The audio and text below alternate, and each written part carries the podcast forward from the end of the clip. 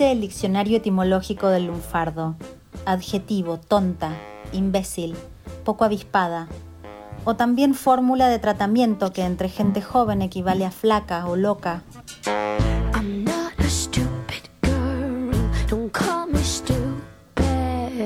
Ya no somos tan jóvenes ni tan flacas.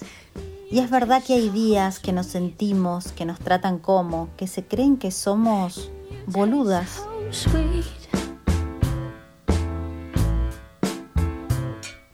Que hay algo en el destino inevitable, irresistible, un comodín de complicidad, define Juan Gelman. Somos mujeres fatales, tan locas, tan cómplices, tan fatales, tan boludas, pero sin bolas, que no podemos evitar seguir haciendo lo que nos sale de los ovarios.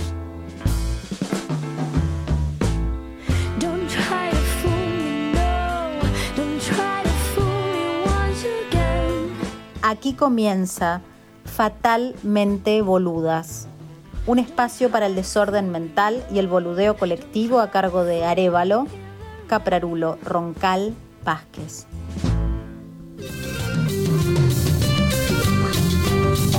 Comía, comía, comía, taco de palabras comía. Bebía y bebía y bebía, agua de mentiras bebía. Hola, hola, hola. Aquí estamos en un nuevo ciclo de Fatalmente Boludas. Hola, Arevalo. Hola, Vázquez. Hola, Roncal. Hola, Arevalo. Hola, hola Vázquez. Hola, Caparulo. Hola, buenas, buenos días, buenas tardes, buenas noches a todas. ¿Qué tal?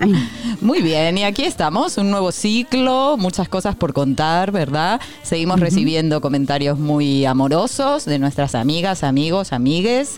Y, y bueno, arrancamos. ¿Qué, ¿Qué os parece, no? Os cuento mi palabra de la semana. Vale. Mi palabra es patria, chicas. Patria. Porque para quienes no están en el Estado español, que sepáis que un grupo de señores mayores de edad, retirados, con el tiempo ese que da la jubilación, se les ocurrió alen- alentar cierto golpe de Estado.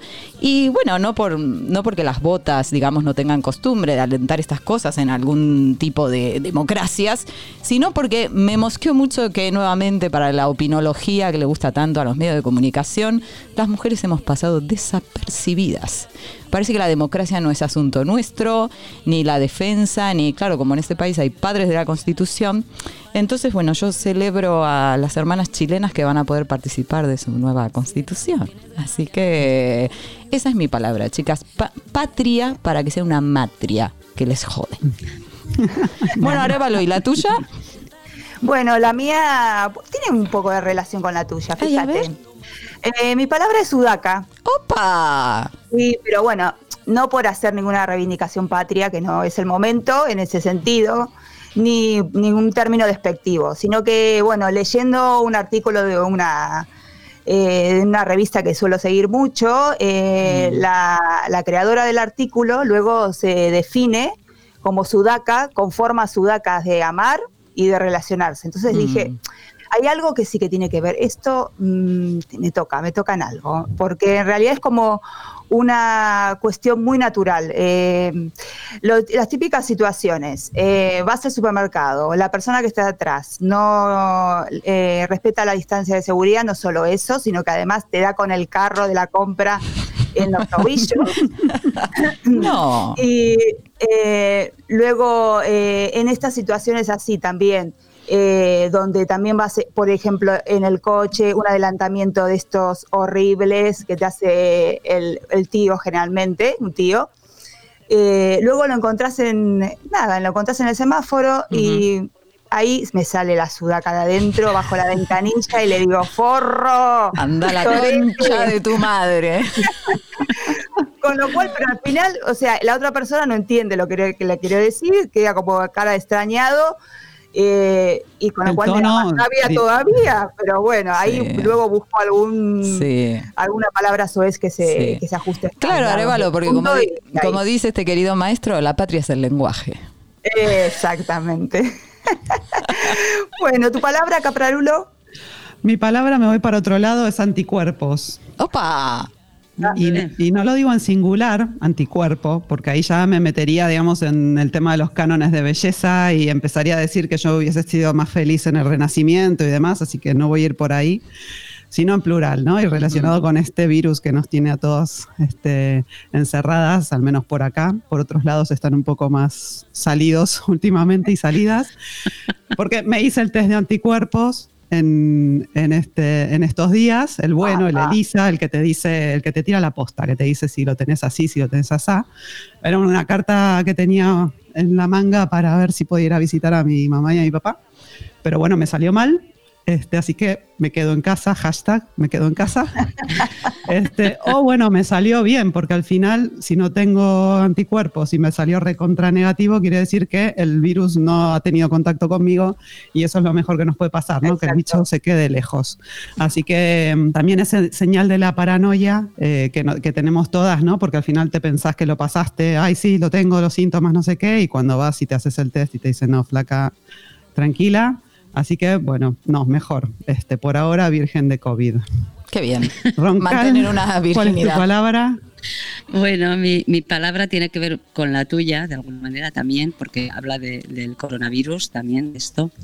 Y, está muy de moda. Esta vez no voy a decir nada de expresar sentimientos ni emociones, como, como lo suelo hacer. Esta vez voy a hablar de la palabra de moda, que es allegados, y que es la palabra que ha desatado una mm, cierta polémica y muchas bromas y es la palabra que designa a esas personas que además de las familias o familiares van a poder viajar para cenar en Nochebuena y, Nochevieja sin ser multados por ello. Entonces, la duda es lo que se está venga a comentar, pero ¿qué es allegado? ¿Qué es ha llegado el allegado. Exacto. Ha llegado el allegado, que a mí eso me encanta. Creo que va a ser la broma de estas Navidades. bueno, el caso es que em, para que nos explique qué significa eso de allegado o allegada, tenemos al mismísimo ministro de Sanidad, Salvador Una persona que sin tener una relación eh, familiar clásica con otra persona, pues tenga una vinculación sentimental muy determinada. Eso es lo que hemos querido decir, lo que todo el mundo sabe que ocurre en Navidades. Bueno, pues ha llegado, según la Real Academia, es eh, la persona, una persona cercana o próxima a otra en parentesco, amistad, trato o confianza. O sea, todo con que, la persona con la que querríais pasar estos días. O sea, no el vecino Pelma, ni, ni ese cuñado el cuñado. ¿El cuñado?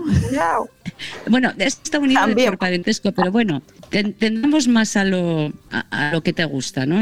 Es, es muy amplio. Qué complicado eh, definir así. Sí, pero bueno, ahí estamos, che. Las migrantes sabemos de qué se habla, ¿no? Acá no tenemos ni a mamá, ni a papá, ni a los abuelos, ni al cuñado. Qué suerte no tenerlo cerca. Y sin embargo, no tendríamos. Mi cuñado es un amor, o que no puedo decir nada. Mis cuñados. Sí, pobre yo, esto a mi cuñado no vamos a decir nada. Pero eh, tenemos claramente, si salen los telediarios a preguntarle a las inmigrantes, no van a tener ninguna duda en explicarles esta cosa que, claro, como uno se mira el culo y el ombligo, no puede pensar en otras realidades que conviven, ¿no? Pero bueno, es que allegados no es, o sea, allegados es, o sea, persona próxima a otra en parentesco, eh, amistad, confianza, o sea, lo que venga. Somos todos. Lo que venga. Exacto. ¿Qué le parece? Habitualmente no se utiliza me ha llegado, me ha llegada, ¿no? no. sois me ha llegado, boludas totales. Hola, llegadas.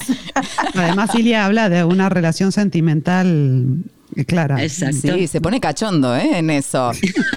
Digo que no pueden ser más de 10, en todo caso, sean familiares o allegados, personas allegadas, no pueden ser más de 10 o sea que, igual lo que nos decía Roberto Carlos, lo que cantaba, lo de tener un millón de amigos, me parece a mí que, no va, que no este año no. pero vamos, que es un buen deseo, pero que no caben, no caben en una cena de Navidad. Yo solo quiero mirar los campos, yo solo quiero cantar mi canto pero no quiero cantar solito, yo quiero un coro de pajaritos, quiero llevar este canto amigo a quien lo pudiera necesitar. Yo quiero tener un millón de amigos y así más fuerte poder cantar. Yo quiero tener un millón de amigos y así más fuerte poder cantar.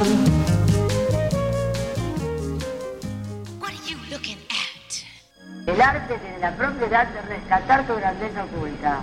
Arte, arte, arte. El arte tiene la propiedad de rescatar tu grandeza oculta. Esto es lo que dice Marta Minujina en la entrada de, la sección en la que entramos ahora. La venimos escuchando en los programas anteriores y por si alguien no la había reconocido, Marta Minujina es una artista plástica argentina que empezó su camino en la década del 60, ahora tiene, está cerca de los 80 años y es un símbolo del arte pop y de vanguardia en Argentina, ¿sí? En Argentina y en el mundo, bueno. Eh, su grito arte, arte, arte es el que nos guía en las propuestas que traemos a esta parte del programa. Hoy nos vamos de museos, nos vamos al Prado. El 6 de octubre se inauguraba ahí la exposición Invitadas, fragmentos sobre mujeres, ideologías y artes plásticas en España, la primera muestra que hace el Prado tras la pandemia y que tenía fecha inicial en marzo, pero por obvias razones se retrasó. La muestra continúa hasta marzo de 2021, así que tenemos tiempo de visitarla si es que nos sacan de este eh, cierre perimetral en el que andamos. ¿sí? Según sus organizadores y su comisario, que es Carlos Navarro, el conservador del área de pintura del siglo XIX en el museo, el objetivo de la muestra es reflexionar sobre el papel de la mujer en los diferentes roles que desempeñó en el sistema artístico español durante casi un siglo. Desde el reinado de Isabel II en 1833 empieza hasta su nieto Alfonso XIII, que termina en, 1931, año que coincide con la llegada del voto de las mujeres en España. Las mujeres en estos espacios, dicen los organizadores, pocas veces son protagonistas y rara vez están donde, desean. Por eso son invitadas, invitadas incómodas. Desde el mismo día después de la apertura empezaron a sucederse las repercusiones, reacciones, críticas. Hay varias mujeres artistas o ligadas de algún modo al mundo del arte que han salido a decir que la muestra es una oportunidad perdida. Se le critican varias cuestiones, desde el nombre a la imagen que proporciona la muestra. Dicen también que es una mirada de los hombres sobre las mujeres, una mirada patriarcal. Se critica la poca presencia de obras hechas por mujeres y unas cuantas cuestiones más. Al frente de estas críticas encontramos a la Asociación de Mujeres en las Artes Visuales, a las mujeres cineastas y de medios audiovisuales, la Asociación por la Igualdad de Género en la Cultura Clásicas y Modernas, la Asociación de Mujeres en la Música y Mujeres en la Industria de la Música, entre otras. También hubo lugar para el papelón, el bochorno para quienes no me entienden. La historiadora y autora del blog Cuaderno, Cuaderno de Sofonisba, Concha Díaz Pascual, salió casi instantáneamente a que se inauguraba la muestra a desmentir que la obra que abría la, exposición había sido pintada por una mujer, que era lo que se decía, sino que era obra de un hombre. Entonces el, museo retiró inmediatamente la pintura. Del otro lado también hay voces que defienden la muestra, ¿no? como la historiadora Patricia Mayayo, que explica que no es una muestra sobre mujeres artistas en el siglo XIX, sino un recorrido a través del sistema oficial del arte. Y como tal, tiene que reflejar ese discurso misógino que era presente en la época. A la muestra y a las conferencias inaugurales que tuvo el ciclo a cargo del comisario de Navarro, se han sumado en noviembre una serie de conferencias en las que participan varias especialistas que redactaron textos para el catálogo eh, y también un congreso que va a ser en febrero que se llama una sigla, Un siglo de estrellas fugaces, que trata sobre el lugar de las mujeres en el sistema de arte español en esa época. Toda esta información está en la web del museo, que además tiene muy, completa información sobre toda la muestra y se puede, se puede leer mucho, ¿sí? Hasta que podamos ir.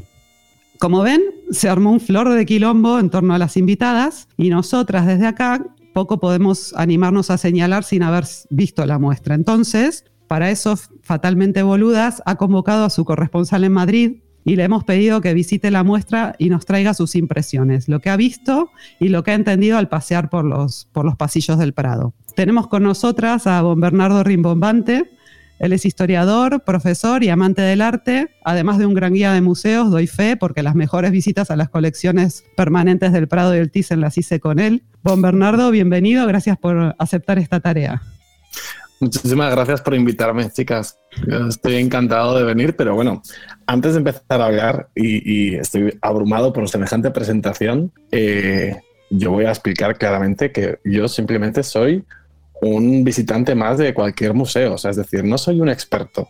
Para nada, para nada. Y quiero dejarlo súper claro. O sea, es decir, la opinión que yo voy a dar aquí y lo que vengo a contaros no es la opinión de un experto, en absoluto. Y simplemente soy alguien que le gusta ir a los museos y que le gusta disfrutar del arte. Y ya está, básicamente. Y que tiene muy buen ojo también. Bueno, eso, es discutible, pero vamos, es mi ojo, es mi ojo. Contanos un poco qué, qué es lo que viste, qué te llamó la atención de invitadas. Pues mira, yo tenía muchas ganas de ir a la exposición y la verdad es que cuando me, me comentasteis la, la, posibilidad de participar con vosotras en el programa, eh, dije, venga, si esto me empuja ya a, ir. Pero tenía muchas ganas de ir porque efectivamente dije, mira, por, por fin una muestra desde una perspectiva de género. ¿no? Por fin una muestra después de todos estos años en el que el feminismo ha tomado una, un papel relevante ¿no? en lo que es el, el, el discurso eh, eh, pues por fin alguien, ¿no? y sobre todo una institución pues tan, pues, bueno, tan, tan tradicional como el Prado, que se atreve a hacer algo así. Entonces yo tenía muchas ganas de ir. Y, y antes de ir empecé un poco a leer artículos que, pues bueno, de, de, opinión y de diarios y demás, y dije, bueno, mira, prefiero ir en blanco y, y prefiero ir a, a, a, ver un poco qué es lo que, qué es lo que me encuentro, ¿no? Leí un poco por encima qué es lo que decía el Prado al respecto, cuál era el objetivo de la muestra y y decidí también ir acompañado de, de, unas cuantas amigas, porque me parecía importante, por, pues un poco escuchar también la, la, la, la voz de las mujeres al respecto, ¿no? Uh -huh. Entonces me fui también con varias amigas a, a verlo. En, en, conclusión os puedo decir que una decepción. Para mí fue una decepción de muestra. Una decepción, porque Sí, dejan muy claro que efectivamente quieren mostrar pues cómo, cuál era el, la imagen y el, y el, lugar de la mujer en el arte a lo largo del siglo XIX y del XX, ¿no? Y claro que lo deja, claro, pero, pero en el fondo lo que, lo, que, lo, que, lo que se muestra en la exposición es, pues eso, el contexto en el que vivía la mujer, ¿no? Y contextualiza perfectamente cómo estaba la mujer en ese momento, siglo XIX y XX, lo contextualiza muy bien. Y cuál era la imagen de ese sistema patriarcal y qué imagen quería vender y cómo lo, y cómo lo quería presentar. Pero es que creo que se pierde una oportunidad muy buena. De, de, de se ha perdido una oportunidad muy buena de, presentar otra cosa distinta, ¿no? De, presentar eh, cuál era, pues eso, qué, mujeres había ahí en ese momento, qué, mujeres estaban invisibilizadas por ese contexto y rescatar eso, ¿no? Y poder un poco rescatar, porque la, exposición se, se, articula en dos partes, ¿no? Eh, una primera parte en la que se, se, muestra, pues, cómo ese sistema, ¿no? Cómo ese sistema iba marcando cuáles eran las líneas y cuál, es, cuál era la, incluso la iconografía o la imaginería o, el mensaje a darles con respecto a las mujeres y qué papel le daba. Y luego una segunda parte en la que se ve qué, qué posible carrera artística podían hacer las mujeres, ¿no? Entonces, yo cuando llegué a la segunda parte de esta exposición, me esperaba encontrar que, la, que las mujeres tomaran el protagonismo que se merecían, ¿no? Es decir, que me, que me hablaran de artistas, que me hablaran de mujeres artistas, aunque no hubieran llegado en su momento a tener una carrera fulgurante, pero que estaban uh -huh. ahí, ¿no? Invisibilizadas, pero estaban ahí. ¿Y qué va? O sea, no, no, vamos, para poder, por ejemplo, encontrar información sobre sobre las artistas tienes que leerte las cartelas chiquititas, por supuesto, uh -huh. que en esta época de pandemia, eso de tener que estar ahí juntando cabezas para poder leer es, es, es una historia. Entonces, eh, para mí ha sido una decepción en ese sentido, porque es que es, un, es una exposición sobre la mujer, pero sin ella como protagonista. ¿Qué, Básicamente qué? diría eso. O sea, en el fondo, sigue siendo, siguen siendo invitadas no, no son protagonistas, ¿no? Entonces, por eso digo que, que, es una decepción. Y mis, y mis amigas, mis compañeras también salieron con esa sensación como diciendo, joder, qué pérdida de oportunidad, ¿no? Qué, qué, qué pena. Mm. Mm. También había, claro, hablábamos antes eh, en, el, en, la reunión de preproducción con las chicas, ¿no? Eh, dirías, bueno, es una mirada crítica, dice el, curador, el comisario, hacia, hacia aquella época. Entonces, si el lugar que tenían las mujeres en ese momento era ese, bueno, mostramos esto, ¿no? Eh, lo que sucede también es que el Prado hoy tiene una situación parecida, ¿no? La cantidad de mujeres expuestas en las paredes del Prado es mínima, claro. la inversión que se hace en obras de arte de mujeres también. Eh, entonces, claro, estamos haciendo una crítica sobre algo que pasó hace un, un siglo, más de casi un siglo o más, eh, sobre una, un presente parecido. Claro, yo, Hmm. Sí, no, que eh, yo lo que no entiendo es, eh, ya estaba todo el museo para la mirada masculina. Eh, Efectivamente, y eso, Vanina, es lo que decía una de mis amigas. Una de mis amigas, pues, ¿no? que, que, además es, eh, ella es, bueno, es profesora de, de, del grado de Bellas Artes, ¿no? Y, me, y decía, para, para, hacer esto, podías haber recogido perfectamente los Tizianos, los Tintoretos, los Velázquez. Claro. Los, o sea, es decir, para eso ya tienes el resto del museo. No hace falta que montes una exposición nueva para contar esto, sino que simplemente con lo que tienes en el museo puedes incluso montar un recorrido. Hmm. Y además hay pioneras, es decir, esa idea de una visión tan unificada de lo que era la mujer, cuando había mujeres, cuando el siglo XIX y el principio del XX fueron de mucha apertura para las mujeres, ¿no? Está todo lo que supuso a nivel en Occidente, ¿no? El sufragismo y todo lo que era un momento muy convulso y aquí teníamos también a muchas mujeres peleando el sufragio, peleando la educación. Entonces se antoja un poco estrecho que aunque la mirada fuera esa, no presentes diversidades de mujeres, no abras porque sí había artistas, muchas se exiliaron luego eh, con el estallido de la guerra civil, con el golpe de Estado y dices, y toda esa gente parece que no ha sido considerada en la construcción de lo femenino, ¿no? Cuando en realidad estamos aquí porque ahí hubo diversidad, no hubo solo esa mujer castiza, ¿no? Que proponen, por ejemplo, como, como contramodelo a la mujer moderna.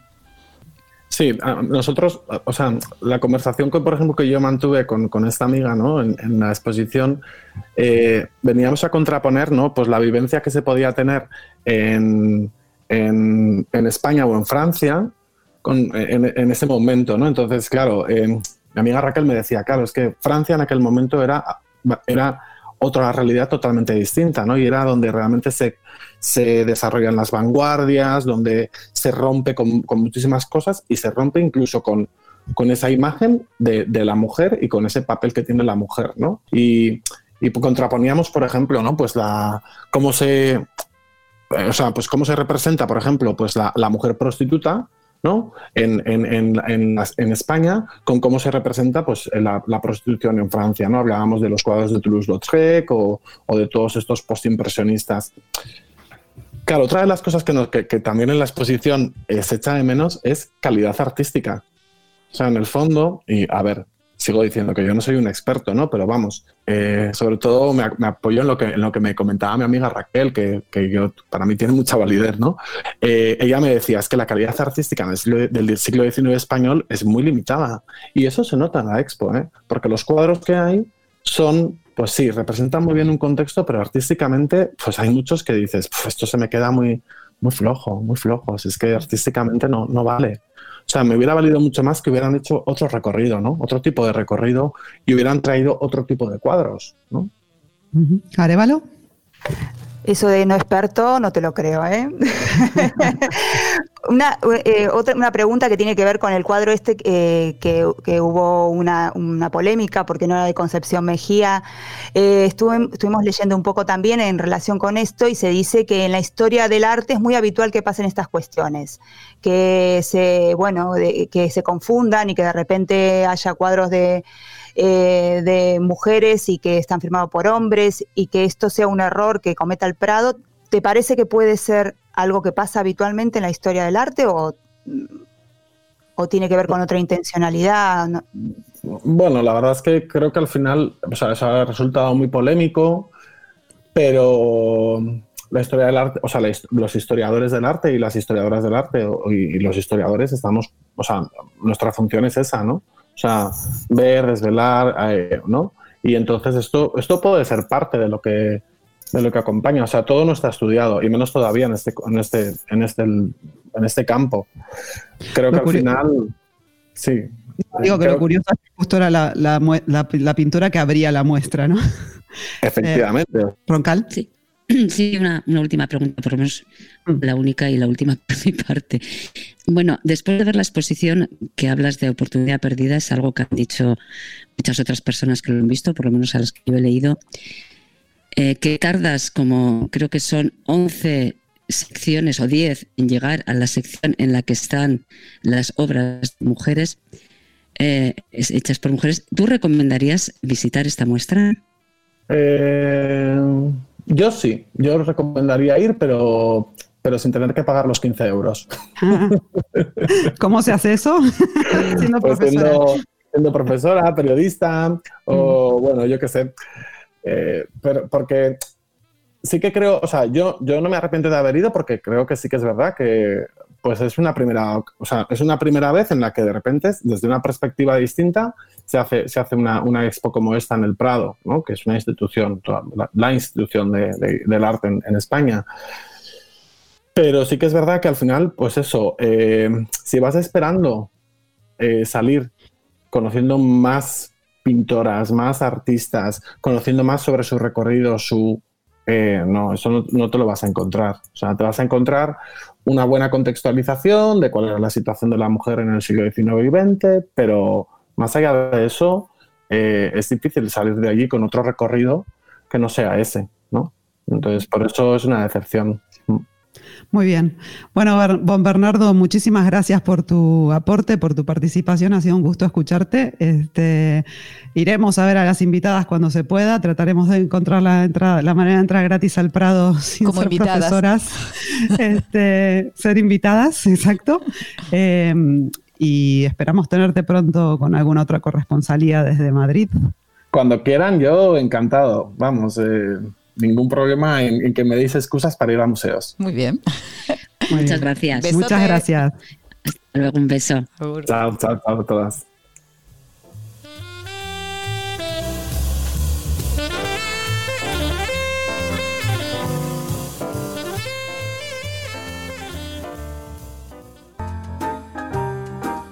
Estamos grabando, pero ¿qué es esto? Siempre la traición.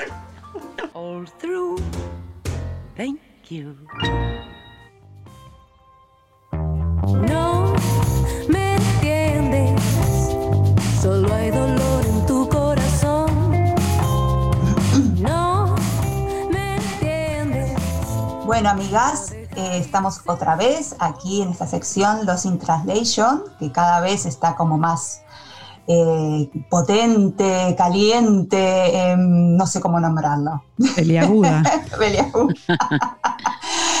pues, eh, ¿empieza Marian? Vale, empiezo yo. Sí. Pero antes, bueno, antes recordemos que eso. eso. Recuerda tú, André, Andrea. No, que, que, no, que quizás nos estén escuchando un poco raro y es porque seguimos confinadas y en conexión eh, remota, entonces a veces se nos se entrecorta, se nos hace un poco lío, pero bueno, viene a ser parte del asunto, ¿no? Están rebeldes hoy un poco las ondas, pero estamos intentando mejorar cada minuto. Bueno, voy con la palabra, ¿vale? Uh -huh. Bueno, que por cierto, muchas gracias a todas esas personas, a todas esas amigas, amigos que me mandan colaboraciones, que están apoyando aquí a la minoría étnica, porque me hace falta y me siento muy respaldada. Y entonces hoy voy a poner la palabra que me ha enviado Raquel de Córdoba, una amiga. Ah, mm, me suena, ah, me suena. Es una expresión que se utiliza en su tierra Mamita. y la expresión es entregar la cuchara. Oh, es eró erótica. Bueno, no sé, yo no diría que es erótica, pero bueno, es no, interpretativo, es no. ¿Es vomitar? No, no es erótica. ¿Es vomitar? No. No, no es vomitar. Uh -huh. Entregar la cuchara. Eh, Pasar el mando de algo. No, eh, más bien dejar el mando. Pero vamos, en un sentido total. Os estoy dando una pista. Vamos. Renunciar. En un sentido, bueno, no es una renuncia. eh, Es que no te queda otra. Cuando llega ese momento no te queda otra. Entregas Morir, la cuchara eh, porque no está. Exacto. Ah, es pasar al otro morirse. patio. Morirse. Ah. Sí. Pero bueno, también, sí, también que- se aplica a, a- ya, ya no vas a comer más, entregas la cuchara. Claro. Tiene- debe ser una cosa así. Pero también se utiliza para eh, pues rendirse, mm, abandonar algo, darse por vencido.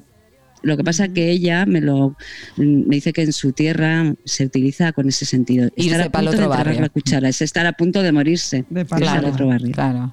Sí, exactamente. Muy bien. Muy bien, Eh, chicas. Qué guay. Bueno, bueno, bueno. Sí, una vez más la, la- la cuestión alimentaria pesando en momentos vitales de la vida, ¿no? Tal cual. Bueno, Todo a remite a. Sí. A ver, la palabra ver, para la señora Roncal. A ver, ¿qué tenéis para mí? Vamos con la letra B. B. Berretín. Vale.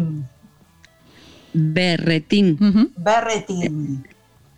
Vale, eh, no es ningún adorno que se pone en algo. No. No tiene.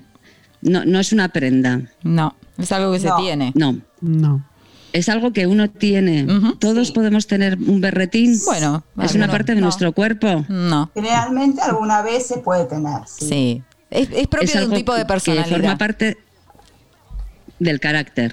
Es- Forma parte del carácter. Mala hostia, así dicho en plata. No. No. Todo lo contrario.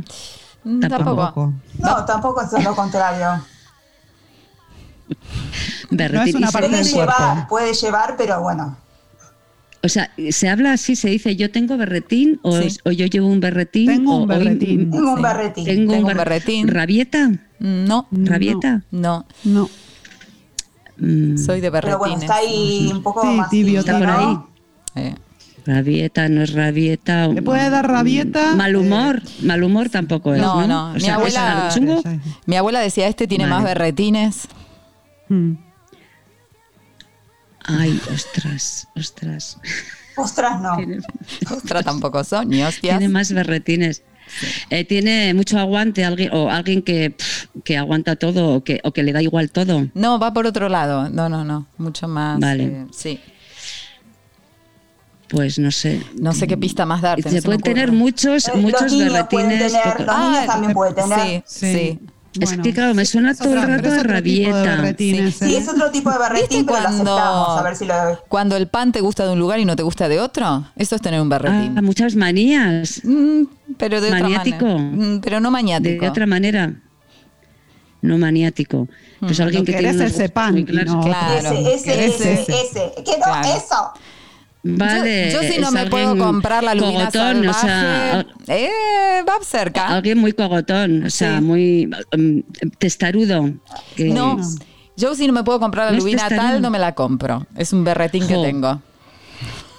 Vale, Ma- no es ya. una manía. Vale, ya, ya entiendo. Entiendo, pero no me sale la palabra. Entiendo perfectamente muchas lo que estáis diciendo. Claro, Pero ya, decirme la palabra porque entiendo lo que queréis decirme. Hay un aceite, pero no me sale hay un aceite que lleva su nombre.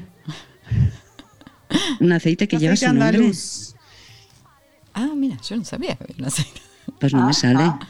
¿No? Aceite da- andaluz. Ni Areva idea. Luz, vos querías Venga, decir que me algo doy. Que estoy ahí, que sé que estoy ahí. Sí, está cerquita. Estoy ¿Verás? cerquita. Tiene que ser eso, Ay, sí, eso, es eso, que- Otra eso y nada ¿verdad? más. Es que estoy atascada, quiero decir, Y por porque sobre sé un lo poco que me las queréis posibilidades decir, de una. Pero no. ¿Qué, qué has querido decir? Bueno, te lo decimos. Dale, sí. Vamos. Capricho. Caprichoso. Sí, sí. Eso. caprichoso. Muy de Vale, tango, vale. también hay un tango que es berretín. Es Berretín. un Vale, capricho, una vale, vale. obstinación. Sí. Vale, vale, vale, vale. Tener vale, mucho ya, lo capricho, pillo. ser un poco caprichosa, caprichoso es tener berretines, sí, sí, sí. Tiene muchos Tener el significados berretín igual, de ¿eh? figurar, dice el Claro, tango. sí, el berretín. ¿Tiene berretines o berretín? Sí, es- berretín o Berretín. berretines. o berretines, sí. Bueno, después tiene otra acepción, pero no la vamos a Sí. comentar. En eso del, Tiene varias acepciones. tener el berretín de Sí, eso. figurar es también como lo pretencioso, ¿no? Que tiene el berretín, la pretensión. Niño bien pretencioso y engrupido que Sí. tenés el berretín de figurar. Claro, el Esa es capricho. la frase completa. Es. Luego también está la acepción de, de tener una ilusión inalcanzable, ¿no? Un Mm. deseo inalcanzable. Es verdad, Es un poquito también. más. Y luego Y- sí hay otra acepción que Arevalo no me permite decirla porque nos remite a otras cuestiones. ¿no? ¿Por qué? Lo escatológico. bueno, que tenga el diccionario lunfardo a mano, la busca y es la, Sí. es la acepción 7. Ah, bueno, Justamente. siete, Casualmente.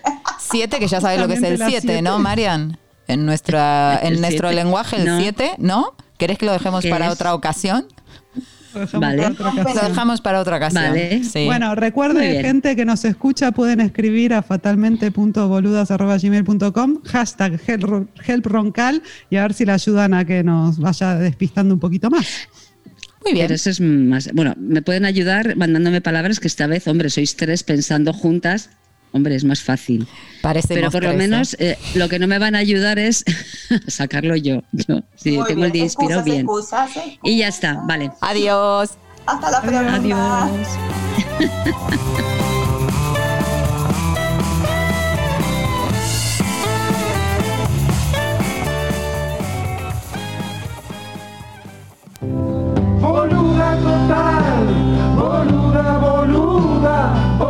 que me he sentido una boluda es cuando eh, estaba andando por la calle con una amiga hablando y estás tan metida en la conversación, estás mirando, estás hablando y sigues andando, sigues andando y para cuando te das cuenta giras, miras hacia adelante y tienes una farola y te das un golpetón y te caes al suelo y todo el mundo se te queda mirando.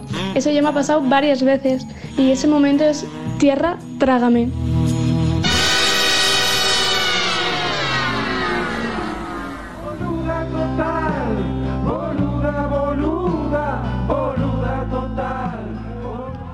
Bueno, eh, vamos a aprovechar hoy para explicar cuál es el origen de esta cortina que estamos escuchando y que nos viene dando pie desde el primer programa a las confesiones y testimonios como las que escuchamos recién de Adri, que nos van llegando distintas mujeres por distintas vías, ¿sí? Boluda Total, eh, la canción que escuchamos era la cortina de un sketch en, en el programa Todo por Dos Pesos, un programa de la televisión argentina de finales de los años 90, principios de este siglo, eh, que estaba protagonizado por Fabio Alberti y Diego Capusotto, dos este, cómicos de la, del underground porteño, que bueno, se hizo de culto, ¿sí? Eh, Boluda Total, puntualmente, era una parodia a los programas de televisión por cable conducidos por mujeres, esos en los que supuestamente se hablaba de las cuestiones intrascendentes que nos interesan o les interesan a las mujeres. Nosotras recuperamos esta cortina para dar paso a un espacio en el que las mujeres nos cuentan esos momentos en los que se sienten, las hicieron sentir o las trataron como unas boludas. Este, queremos entonces que nos envíen audios con sus experiencias, que las vamos compartiendo en el programa como venimos haciendo. Eso lo pueden hacer por mail a fatalmente.boludas.gmail.com o nos lo mandan por las vías que tienen de contacto con nosotras. Eh,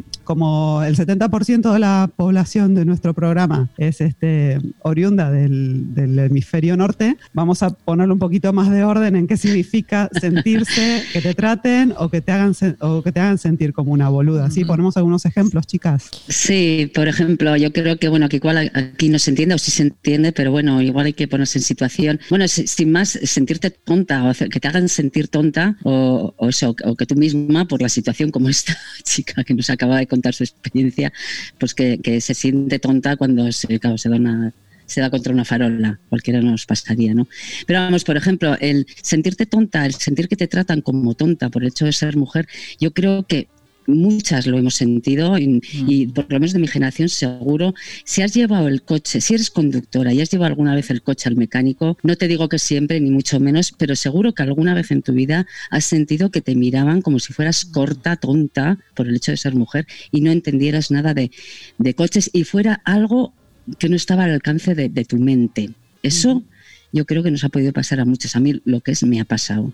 Por Es ejemplo, ese sería un ejemplo. O, o que tú vayas a. Esto yo creo que también está cambiando, pero bueno, que vayas a un bar o a un restaurante, pidas una copa, una copa de vino y, y una Coca-Cola. Y venga el camarero y te ponga a ti la Coca-Cola y al chico, porque vas con un chico, un señor, le pongan el vino. Esas cosas yo creo que están cambiando, pero bueno, yo creo que experiencias así, aunque eso, bueno, yo creo que estas la- las podemos tener y eso es lo que nos gustaría un poco que, que nos contarais ahí, que nos presenta- sintamos hermanadas en la tontería. ¿Algún otro ejemplo, No sé, chicas? por decirlo de alguna manera. Yo tengo uno de, de- de- de mis primeras experiencias laborales, que es que cuando me hicieron una entrevista a los veintipocos, eh, estaba con mi primer novio y qué sé yo, así, toda enamorada, eh, una de las preguntas de, las en- de los entrevistadores, que eran una pareja, que además eran pareja ellos, ella y él, eh, me preguntaron si tenía pensado quedarme embarazada en breve y no supe qué contestar. Y mirando hacia atrás me sentí una boluda porque, claro, en ese momento no estaba en mis planes, pero supo- supuestamente en algún momento sí. ¿Y qué decís? ¿Qué tenía que ver eso con el trabajo, no? Pero bueno, ti- decís que sí, decís que no, y en eso, y en eso se me costó el puesto, digamos. Mm, mm, sí. Por suerte, porque no estaba bueno el lugar, pero bueno. A mí ¿Algún una otro vez, ejemplo, chicas, que pueda ayudar? Una vez me pasó que bajaron la copa para servir un vino y dije, este se piensa que soy tía, no sé lo que está poniendo. Y armé un escándalo. Somos testigos. Recuerdo, ¿Se recuerdo ese momento. Porque... Para esconder la botella, ¿no? Claro, me, me- me quiso... Te teníamos que tener porque estabas ahí, bueno, bueno. Y, que- y- y recuerdan el, el tufillo machirulo del asunto, ¿no? Eh, Gato por liebre me quería vender a, a- a mamá mona con banana verde, ¿no? Anda, caga, Sí, boludo. Hay muchas situaciones. A mí, por ejemplo, algo que me sale ahora es, eh, te vas a una tienda, te, te miras un vestido, vas al probador, te queda horrible y le preguntas a la dependiente, te dicen, no, te queda buenísimo, genial. Y ahí te sentís realmente como una boluda. Una boluda. No tengo Bueno, para yo tus creo que ahí tallas. ¿Se tenemos varios ejemplos para, para que la gente se anime y nos mande sus. Seguro. Me sentí una boluda, me trataron como una boluda o se piensan que soy una boluda, ¿no? Sí, el boludeo nos ser el hermana, muchachas. El boludeo que nos boludeen nos hermana. Así que nada. Esperamos, esperamos las colaboraciones. Esperamos con ganas y os dejamos la cortina para que os mm, vayáis concentrando en situaciones.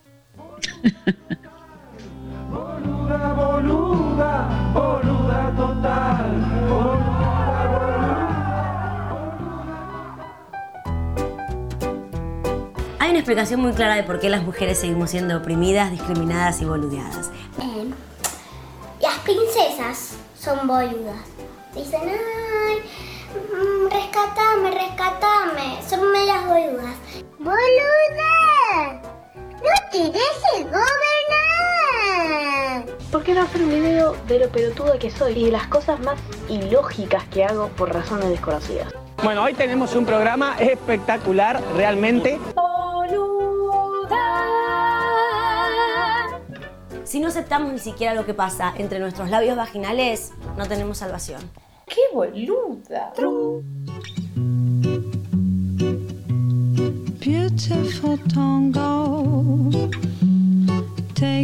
Back. Y aquí estamos en este camino a la aceptación de nuestros labios vaginales y nos encontramos, chicas, pasando revista de, de la voz de una experta, ¿no? En temas femeninos como es la señora Carolina Herrera, que ha- en estos días ha tenido una polémica a raíz de ciertas recomendaciones de belleza. No sé si habéis tenido el gusto, esto es una cosa que tuvimos oportunidad de leer en el diario El Español, donde eh, se refleja esta frase de ella, solo las mujeres sin clase llevan el pelo largo a partir de los 40. ¿Qué os parece esta propuesta estilística? Estamos Estoy en el horno. Bueno, Estamos... yo cumplo con su, con su norma, pero no porque ella la diga, sino porque a mí me gusta. Hmm. Pero bueno, y no a partir de los 40, sino que lo hizo a partir de los 18. Pero bueno, yo qué sé. Ah, ah, cada una. tipa con clase. clase, Marian. Siempre. Otra cosa no sé. A mí, de cierta Pero dice lo del pelo sí, largo. sí. Perdón. No, no, di, di, Marian, di. Sí, dice lo del pelo largo y dice más cosas que, que me ha dejado flipada también. Sí. Ni melena por debajo de los hombros, ni minifalda, Sí. ni bikinis, ni jeans Sí, y es- el color negro. ¿Pero Sí. esto qué es? ¿Esto qué va a ser? Además, eso El lo recomienda negro, ¿no? a partir de los 30, chicas. No. A partir de los 30, adiós, adiós eh, minifalda, adiós bikini. No sé, qué calor, ¿no? Eh, Cuando hace calor con la malla enteriza, no sé. Bueno, para la piel bien, pero bueno, ella dice que no hay nada que envejezca más a una mujer que vestirse de joven. Es decir, ¿vieron cuando se dice ropa de chica, ropa de chico? Bueno, ella tiene ropa de joven, ropa de vieja, ¿no? ¿Será? No sé cómo llamará la gente que cumple 50. De señora elegante. señora, sí, sí, sí. Y dice que si algo no nos agrada, hay que quitarle el único poder que tiene, tu atención. Entonces tú te pones una túnica, si no te gusta, y ya, claro, quitaste atención, ¿no? Porque ir con, imagino, no sé bien qué, qué historia tiene. Bueno, de todos modos recorremos el look de Carolina Herrera, que no tiene el peinado más moderno del mundo, ¿no? Es como, está sacada decir, como... Ella siempre ha parecido muy vieja. Eh, Recuerdo esa canción, Viejo Joven. Sí, sí, sí, sí. Pero bueno, a mí yo fui muy feliz de haber perdido la clase por dejarme el pelo corto, largo o como sea, un poco en contra de, ¿no? de estos eh, parámetros. Cuando sos joven te dicen, ay, no te cortes el pelo. Cuando me lo corté la primera vez me llamaron Carlitos un año en casa de unos amigos y también porque no era muy femenino que digamos y ahora parece ser que después de también de los 40 si te lo dejas más largo y como dice Marian solo arriba de del este cómo se llama de los hombros, De los ya- hombros. Los hombros. ya pierde sí ya pierde. De todos modos este rollo de la clase qué rollo es no qué es la clase qué es la elegancia da un poco por eh, por, no sé, es incómodo estar hablando de esta cuestión, sobre todo una señora, ¿no? Que se ve que es una señora pudiente nuevamente. Sí, exactamente. Te iba a decir justamente que todos tenemos acceso a sus colecciones, ropas, perfumes, etcétera. Es una Sí. cosa como muy, muy accesible económicamente. Ahora vamos a ver el 212 y nos va a temblar la piel cuando si alguien te lo regala va a decir, ¡ah! ¿Qué has hecho, no? Pero bueno, ella Queda también baneado. ella nos, nos regala más ideas sobre la belleza y la elegancia. Dice, la elegancia no es solo belleza, es también la forma de pensar, la forma de moverte. Con lo cual, supongo que después de los 40 lo tenés chungo para un montón de cosas, ¿no? Porque. O sea, mo- movimiento de cadera prominente, no. no. No, no. Mm, y dice, el accesorio invisible para cualquier prenda es un perfume. Claro, te está vendiendo el perfume de ella, ¿no? Exactamente. Sí, suyo. sí, sí. ¿Que, ¿Qué le levante? ¿Con la edad se usará más o menos intenso el perfume? Porque tendrá rollo con las fragancias y la edad también, ¿no? Y luego... Seguramente ella si, si, no hace, si no hace ejercicios de suelo pélvico igual tiene que usar mucho para tapar el olor. Pis. ¿Vos decís que de retención va mal? De, ¿Que usa la Sindasec, eh, Carolina? ¿Cuántos años tiene Carolina? No Pues sé cuántos no tengo años. ni- 80. 80. Ah, sí. Tiene 80. Sí, Tiene 80. ah, bueno, eh, bueno. Bueno, ¿qué yo voy a llegar hasta los 80 con el pelo largo. y Muy sé. bien, sí. ¿Qué es eso? Pues O sea que la vemos más propia de una publicidad de Concha Velasco que de, de perfume. Pero bueno, en fin. Miren, esta, esta frase es súper, súper, súper profunda de ella. La moda es para complacer al ojo. Las formas y proporciones son para el intelecto. ¿Qué coño querés decir con eso? A ver, repetime, repetime más. La moda es para complacer al ojo. Al ojo, uno. Si complaces a uno, no al otro, ¿no? Y las formas y proporciones son para el intelecto. No, no entiendo. No, no sé.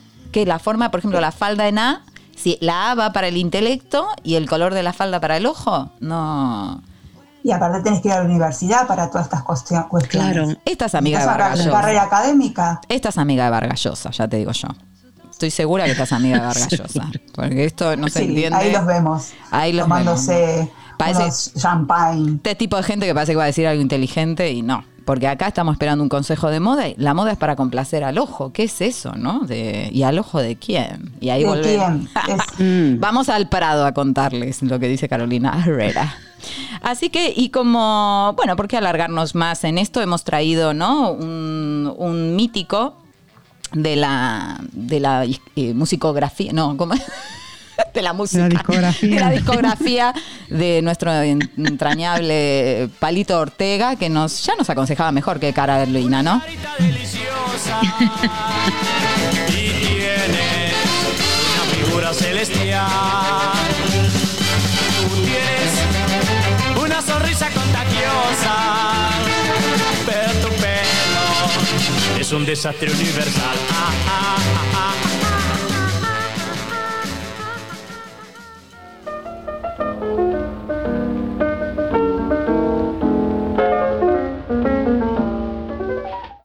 qué? acción. A la acusación.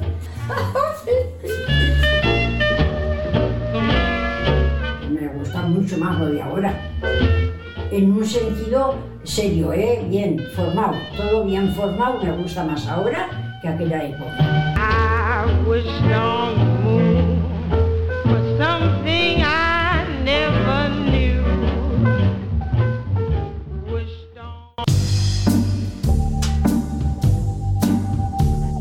Amigas, ha llegado el momento de escuchar a Paca, nuestra colaboradora casi centenaria. Hoy la encontramos en su habitación, arreglándose con la ayuda de su hijo pequeño para estar con nosotras. ¿Qué me va a poner? Pues venga, joyas. Ya tengo esta. Solo. Yo, de las joyas, lo que me ha gustado siempre el collar, fíjate. No me, estas cosas no me importan, no eso tanto, pero el collar siempre me ha gustado mucho. Al estilo franco, o de la franca. ¡Hala! La Franca, por supuesto, era la mujer del dictador. Carmen Polo, a quien apodaban la Collares por su afición a las joyas en general y a esas en particular. Lo que no le gustaba nada de nada era pagar por ellas, así que casi siempre, como no, conseguía que se las regalaran. Paca ha sido y es una mujer presumida, una paica bien diquera, como aprendimos en el episodio anterior que se dice en lunfardo. Nunca ha salido de casa sin pintarse los labios, ni a comprar la leche. Se inició en el mundo del lipstick cuando era una adolescente, con una buena dosis de ingenio y mucho, mucho valor. Yo hasta venir a Pamplona con 19 años no había una barra de labios para pintarme. Todo me pintaba de todo, papel que encontraba rojo. La bolsa de café tenía mucho rojo. Y cuando sacaba mi madre para el café y tiraba un poquito de papel de esos, con ese papelico nos pintábamos la tía Felillo. Le chupabas un poco, le mojabas y te dabas así y te marcaba, ¿eh? No eran, eran papeles que te dejaban el colorido. Ojo, cuando eso para salir a la calle. Pero cuando veníamos a casa, en la entrada, antes de subir arriba, con el pañuelo o lo que tuviésemos, generalmente el pañuelo del bolsillo que siempre llevábamos, porque entonces teníamos mucho moco, chica. La verdad que todo el mundo tenía el moco colgando. Y con ese pañuelico abajo, en la entrada, antes de subir a la cocina, por si acaso se fijaba la madre, nos pintaba, nos quitábamos bien todo lo rojo. Mi hermana y yo. Era un pecado, un acto de rebeldía que se pagaba caro. Paca aún se acuerda de la bronca que le cayó a su amiga Felisa cuando la pilló su padre. Pero por encima de los recuerdos, a ella le importa el presente. Hoy nos regala esta reflexión sobre las niñas de entonces y las de ahora. Eh, para mí me hace la sensación que hemos ido de extremo a extremo. Que ahora es un poquito, porque yo, por ejemplo, eh, eh, con 13, con 15 años, aún era una cría. Aún jugaba al rebote con los chavales, que solía decir mi hermana, a la madre le he de contar que estás jugando con chicos. Y era que estábamos jugando en el rebote, estarían jugando los chicos a pelota y como me gustaba a mí, se conoce que estaría algo. Yo me acuerdo de eso. Entonces, éramos crías. Y ahora yo les veo para los 14 o 15 ya mm, con pintadas, coqueteando. Eh, no, yo quisiera ah, todavía ser más infantiles, no, no empezar tan pronto. Eh, No me refiero precisamente a novios o lo que sea, porque no, a una misma, a jugar más, a, a disfrutar más de, de esa niñez, un poco, como que se tenía que alargar un poco más que no se alarga ahora. Chica, para los 12 años ya les ves a crías ya con, parece como que ya todo, yo, son mayores. Y yo a los 12 años ya habría disfrutado horrores de jugar. A las tabas, a la cuerda, a eso me refiero un poco. Y me acuerdo horrores de esa época, lo bonita que es, y alargarla un poco más, pues que es más bonito aún todavía. Yo les veo como eso, como que se hacen un poquito demasiado pronto mayores.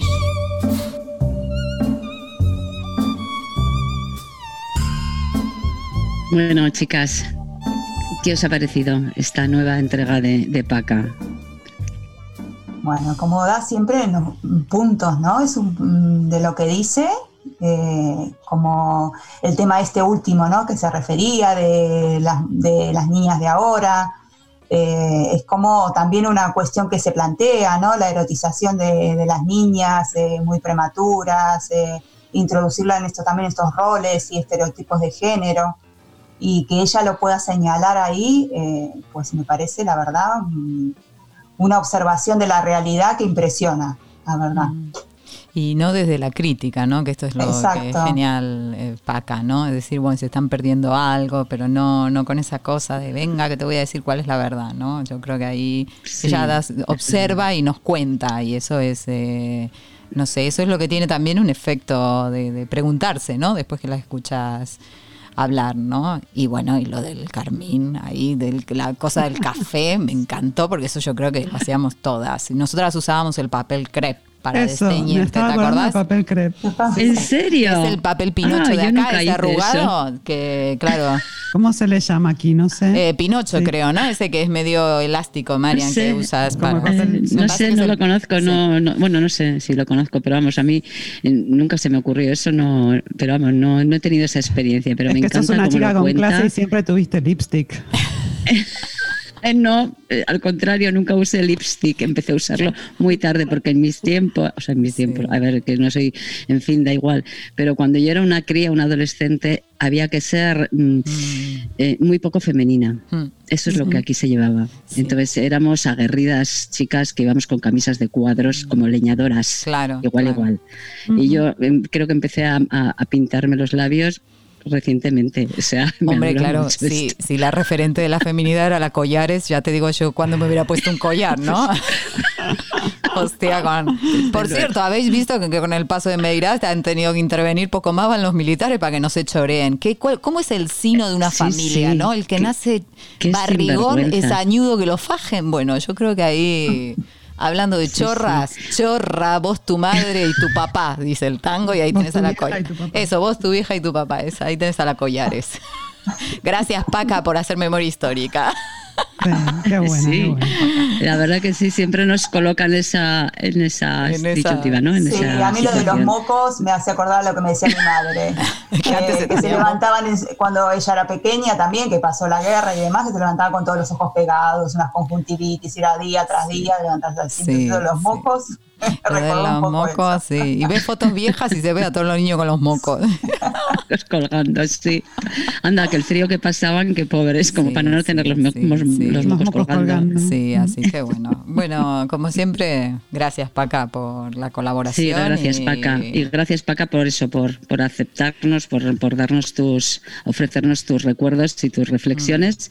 Pero y volveremos con ella porque Sí, y ojalá pronto podamos estar con ella, ¿no? Está entregada. Sí. Gracias, gracias también a su hijo pequeño y a la compañía que tiene por ahí atrás en la casa. Que Sí, a Carmen, que es su, su- otro- otro otra de las hijas. Sí, sí, sí, sí. Bueno, hasta la Muy próxima, bien. Paca.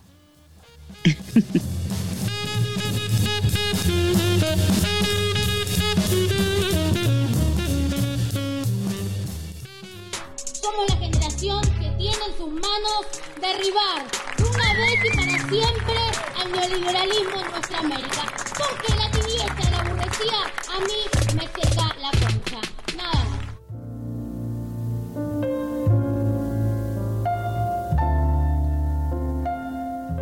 Estimadas, aquí estamos otra vez en la sección Me la seca.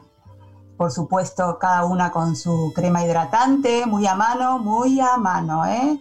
Ultra Eh, hidratante sí. me traje hoy. Sí, ah, sí, ese eh, ideal, ultra. ideal. Yo llevo toda la semana apretando y soltando, apretando y soltando. Ejercitando, ¿verdad? Vale, vale. Bueno, hoy vamos a escuchar a un personaje de la política española. Él es Santiago Abascal, es el líder de la ultraderecha española. Y bueno, eh, vamos a poner un breve fragmento de una explicación muy didáctica. Yo tengo pistola en casa. ¿Te cuento eso? Sí, cuenta. ¿Tú sabes por qué tengo pistola yo?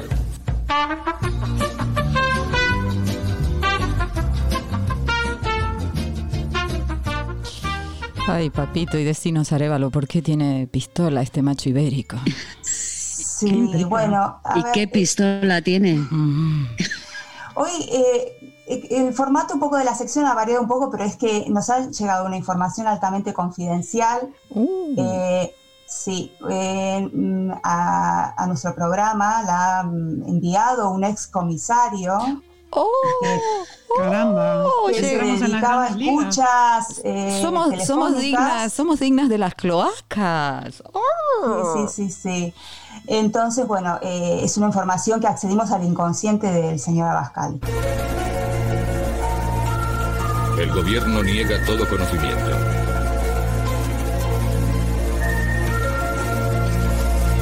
La verdad está ahí fuera. Bueno, en realidad mm, voy a confesar el revés de estas palabras. Desde pequeño, y esto se remonta a mi más tierna infancia, empecé a darme cuenta que era muy diferente a los demás niños. Algo en mi contextura física no era similar a los demás. Y así una situación fue llevando a la otra mientras compartía el patio con mis compañeros, en reuniones de catequesis.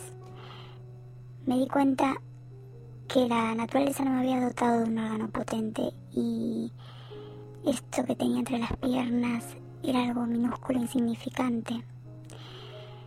Con el tiempo, poco a poco, me fui animando a ponerle nombre. Y cada vez que pronunciaba la palabra micropene, sentía un gran dolor y un gran vacío. A medida que van pasando los años y ya en mi adolescencia, me volqué fervorosamente a leer las obras completas de Freud, aunque parezca mentira, pero las tengo todas en mi casa y en la estantería están junto a la biografía del Papa Juan, Juan Pablo y el Papa Francisco, pero bueno, eso es otro tema para otro momento. Entonces mm, me di cuenta que algo tenía que hacer. Un día algo me iluminó y vi en una película donde aparecía Steven Seagal con un arma, un arma muy poderosa.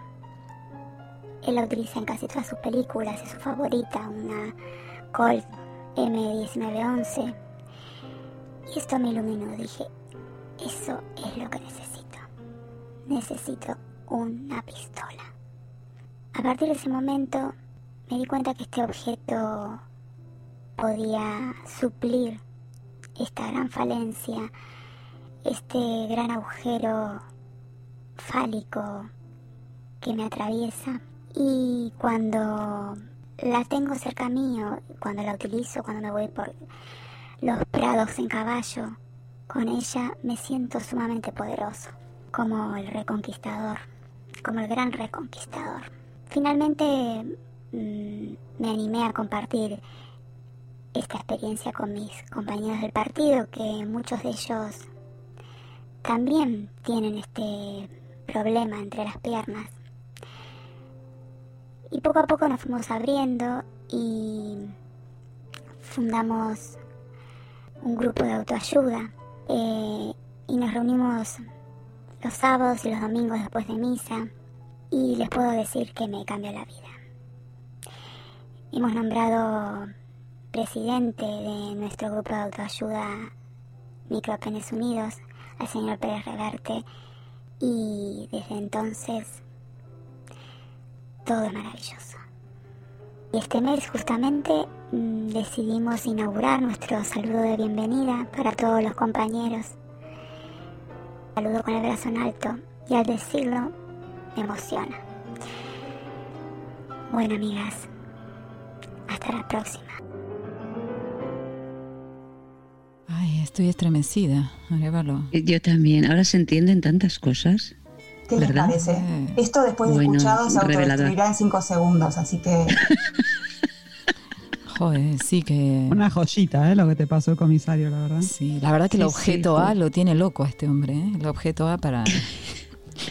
para aquella que, que lo pillen. Lo tiene... Lo tiene... Lo tiene mal. ¿Cuánta masculinidad sufriente nos rodea? Sí, ¿no? Qué sí, barbaridad. sí, sí. Qué barbaridad. bueno, y ven que no es el único, que, que hay más que comparten su... Y justamente del partido, no sé, qué casualidad. Claro. Bueno, tenemos que aclarar que es... Me vamos- encanta. tenemos que aclarar, eh, y es verdad, esto es todo simbólico, ¿eh? Lo de micropene, por favor, no se Claro. sientan... No, no, no tiene nada que ver con... Es la constitución psíquica. ¿no? Exacto, Que está atravesada por una falta. No hay constitución psíquica sin la falta y claro, la extrema derecha eh, tiene, tiene cierta dificultad para comprender esto. Eh, Son muy amigos del sentido, ¿verdad? Entonces, bueno, del sentido y de la escopeta. Del sentido A mí me ayuda a entender mucho la- el cine de Steven Seagal.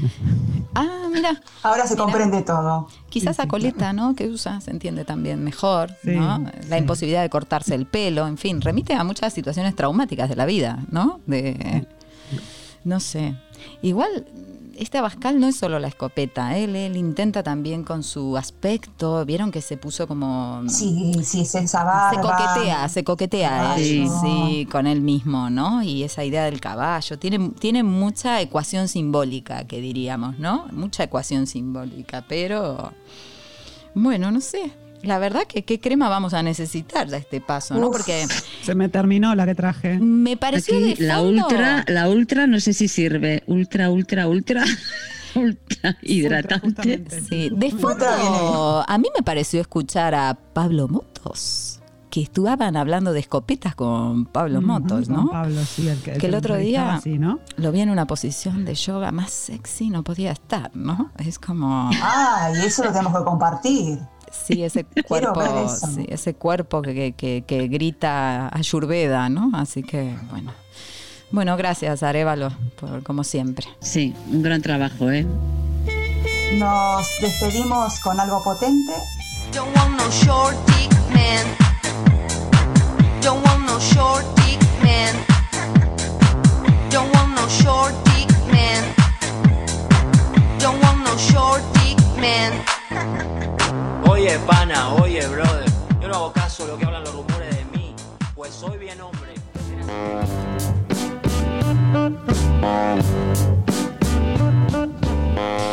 Y hemos llegado al final, chicas. Ya se, se acaba otro ciclo, el cuarto, ¿verdad? Este cuarto boludeo colectivo. Se ha hecho corto, ¿eh? Se ha hecho corto, sí. Y eso que la, Corto y muy divertido. que la tecnología nos ha dado un poco de dolor de cabeza hoy, pero, pero acá estamos. Contra el patriarcado, ¿verdad? Sobreviviré. Contra el patriarcado tecnológico. que nos Tecnológico, machaca que nos machaca y bueno, en fin. Bueno, Caprarulo, ¿algo para recordar? Como, así como dice la Sí. película tan navideña. Recordemos que nos pueden seguir este, en Spotify, en iBox y en otras plataformas de podcast que buscan Fatalmente Boludas, nos siguen y se van enterando de los nuevos episodios y que también nos pueden escribir a fatalmente.boludas.gmail.com para todas las cosas que ya les dijimos, para mandarle ayuda a la minoría étnica con el hashtag HelpRoncal, porque si no lo leemos nosotras y está sonada. Eh, o bien para mandarnos audios con sus me sentí una boluda, me trataron como una boluda, me, me- se pensaron que era boluda y por supuesto para elogiarnos y alabarnos eternamente. Así que, Arevalo, ¿alguna recomendación de última hora que quieras dar después de esto que nos trajiste tan traumático? Eh, bueno, recuerden que Mercadona siempre es un buen mercado para ir a buscar cremas. Si sobrevive luego la ¿Tienes piel, pero bueno. Hay que Claro, creo que sobrevivir. no sé si son las más Hay que sobrevivir a las cremas de Mercadona también.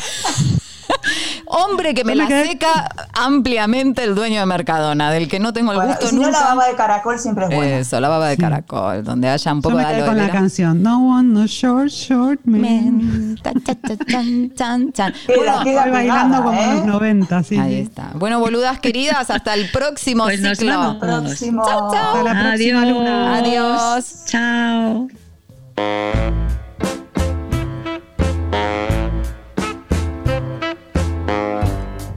Fatalmente Boludas, un espacio para el desorden mental y el boludeo colectivo,